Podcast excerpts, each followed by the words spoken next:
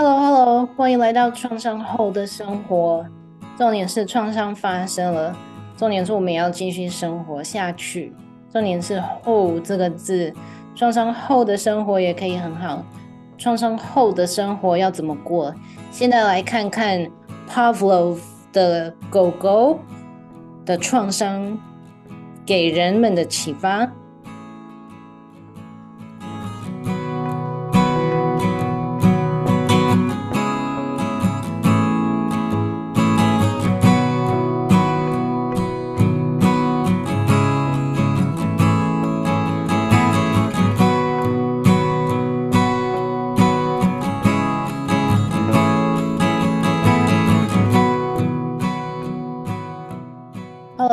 我是 Shani，欢迎你收看或者是收听今天的这一集。今天呢，我想要分享的是有关 Pavlov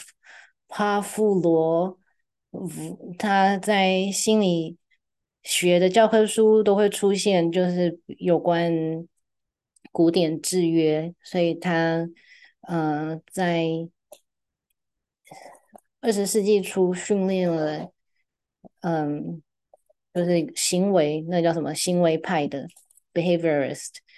嗯，一他训练了一群狗，然后他可以用一个铃铛叮叮叮，然后就可以让他的狗狗流口水，因为他让狗狗把铃铛的声音连接了会有肉肉吃的这个是两个事件联合在一起，所以只要他听到铃铛，他们就会流口水。所以一直到现代，现代的，比如说，嗯，像在电视上可以看到的那个凯撒教官训练动物的啊，或者是有一些某一些心理学的治疗，都跟都跟这个理论还有这个模式有非常大的关联，延续到今天。那但是对 Pavlov 的狗狗。嗯，他有另外一个可能比较少知道的事情，是跟创伤有关的。就是当 Pavlov 他训练这群狗狗发表了之后，然后嗯得到诺贝尔奖了之后呢，有一天他的实验室淹水了，他的狗狗的实验室呢是在地下室的，所以那个地下室淹水了，就是淹满了，然后只有这样子很细很细，只有。一点点的空间，让狗狗可以鼻子就是冒出来，然后吸几口气。嗯，大事发生了，所以他的助理就赶快赶快到了实验室。然后到的时候，那个已经没有任何的空间，那狗狗都在他们的笼子里面，非常非常的紧张。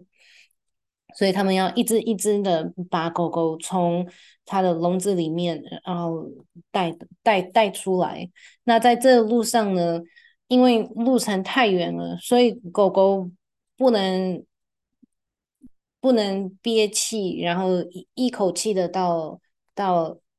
出口，所以它要分两段。那狗狗也完全不知道发生了什么事情，他们完全没有学过游泳游泳，所以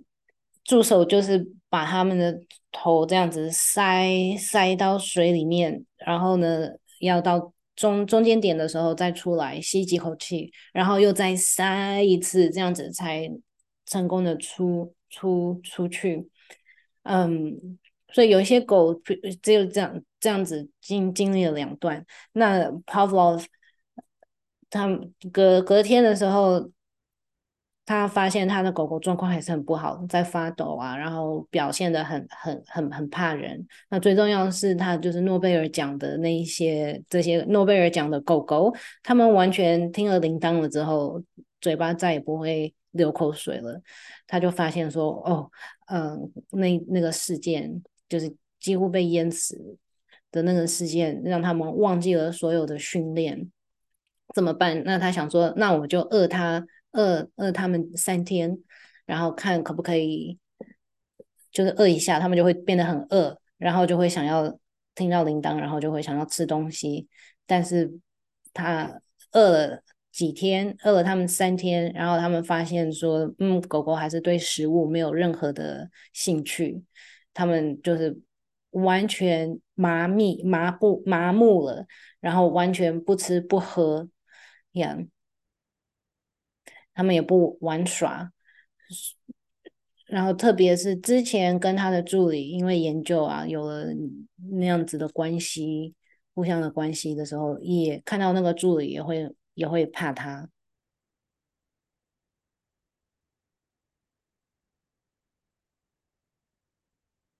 所以 Pavlov 就开始了一系列之后呢，他的呃生涯就开始研究创伤，还有狗狗。他接下来的科学生涯就是一一群狗，然后呃给他们创伤，就是完全破裂了，破破让他们的狗狗灵魂破裂，然后给他们创伤，然后呢实验不同的方法。让他们好起来，呀，嗯，然后很详细的记载，所以他发现了有一些狗狗很容易就可以让他的灵魂破碎，就是让它分裂，然后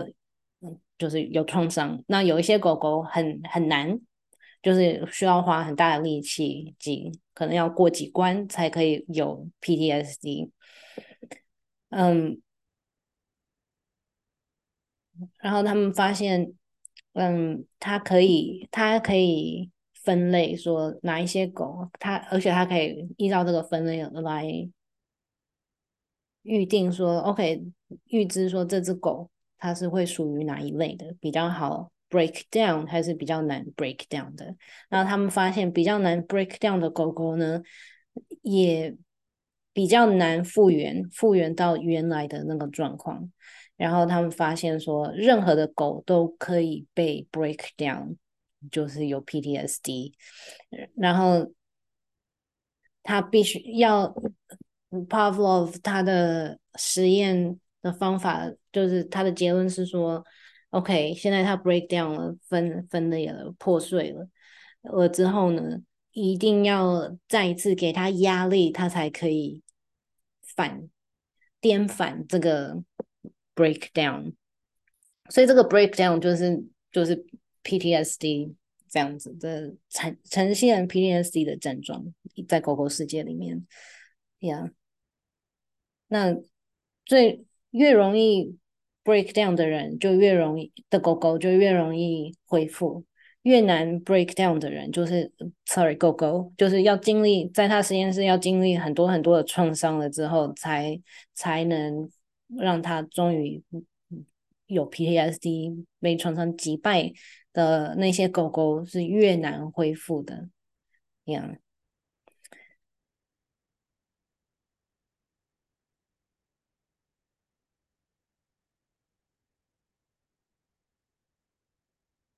哦，sorry，嗯，我宕机了，我宕机。呀，如果你跟我一样，就是非常担心那些狗狗的话，你也非常心疼那些狗的狗的话，呀，那那他也发那个 Pavlov 也发现说，可以帮助他的这些 PTSD 狗狗恢复。更快恢复的话是就是人类的关注，只要人类呃关注关注这些狗狗的话，care 的话，它会更好的更快的恢复。然后还有另外一件事，就是如果这个狗狗是孤单的话呢，它很很快就会又有 PTSD。还有另外一个发现就是因为。嗯，狗狗救援的时候有两段，就是它它们被强迫头，就是埋到水里面，然后呢浮出水面一段，然后又要再做第二次，所以他发现说，因为重复了两次，所以嗯那样子要要这样子弄两次的狗狗，它们的那个分裂就是更更彻底，麻木的状况更更多。所以，如果只有一次的话，嗯，他就没有受到，他就受到比较少的惊吓，这样子。所以有这样子一部分。那，嗯，所以呢，我有利用这个这个道理来对待 trauma two two。嗯，所以 trauma two two 它是被人抛弃在深山里面，然后在一个佛，那应该不叫寺院，佛拜佛的庙里面被被救援这样子。嗯，所以他自己有一些创伤背景，然后他的还有他加上他的个性。那我在看这个，我知道这个资料之前呢。我因为他是呃，anyways，他很不喜欢被人抱起来，但是我每两个月一定要把他抱起来，然后剪剪他的指甲，所以我自己也哦，也会为这件事情，就是每次剪完他的指甲，就是很很很。我要空空下一整天，然后在要剪指甲前一个礼拜，我就要先给自己有心理准备，就说 OK，我会告诉他 OK，我要帮你剪指甲了，不是今天，但是是一个礼拜之后，然后顺便也给我自己心理准备。Anyway，因为他的挣扎，还有 Anyway，如果你有朋友有养兔兔的话，他们就应该应该知道剪指甲这一件事情。嗯，然后我又是养兔子的新手。那一开始我帮他剪指甲的时候，我就觉得，Oh my god，他挣扎太多。OK，OK，、okay, okay, 好，剪剪一只手，然后就让他，就让就就放他，让他休息一下，然后再把他抱起来，然后再剪第二只，然后说不定第三只。所以一开始的时候，真的就是把他抱起来。创伤他，然后再惊吓他，然后放开，然后再抱起来，就是这样子，可能就耗了一一一上午，然后他就会有很严重的反应，他会先躲起来，然后嗯，给他用他很喜欢吃的零食啊讨好他，哦，他都他都不理。然后等他的那个 freeze 结束了之后，他的麻麻木结束了之后呢，他就来到那个他的神经系统就变成亢奋，交感神经系统就开始发作，然后他会回到那个事发现场，就是我剪指甲的那个地方，然后他会狂抓那个地垫，然后一直抓一直抓，怎么样子都安抚不下来。所以后来呢，我知道了这个 Pavlov 的狗狗。这实验了之后呢，我就知道说，OK，一定要一次剪完，不管我有多么，我已经内在已经多么崩溃了，还是要把它一次剪完，这样子，嗯，然后我这样子实实实开始这样子做了以后，嗯，果然他的状况就比较好养所以比起养呃。然后我我去拿他喜欢吃的零食去讨好他的时候，他会他会吃一点点。那他回还是回到事发现场，然后去去把抓抓地板啊，然后这样子非常生气的抓。然后后来我在事发现场也会撒一些嗯他喜欢吃的零食，所以我想说哦，是不是他回到事发现场就会想说嗯哦会被那些零食就是。嗯，分心，然后就会比较开心一点。呀，的确是，的确是有效的。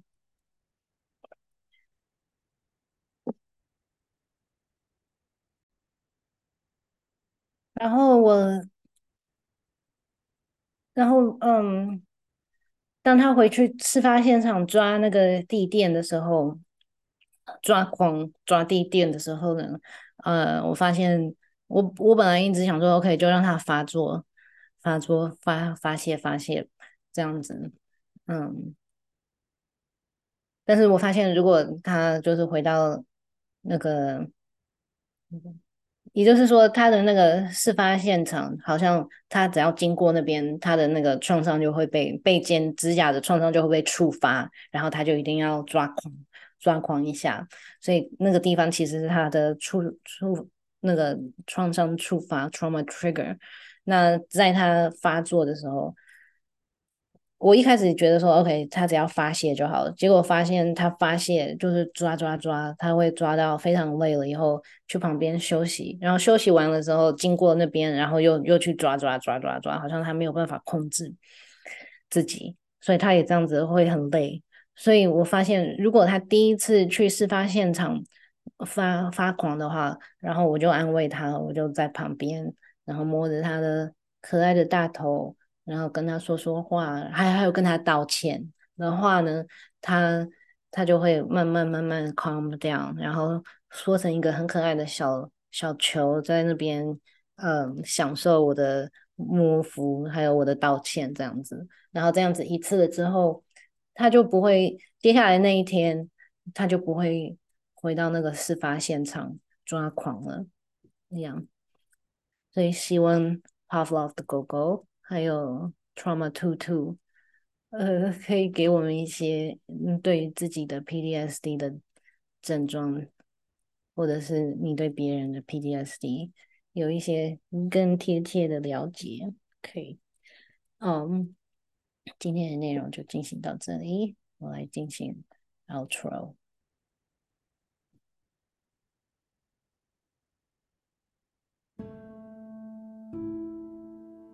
下一次见，拜拜，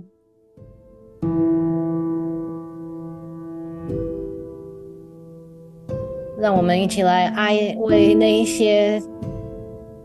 为科学而牺牲的狗狗，受到创伤的狗狗哀悼。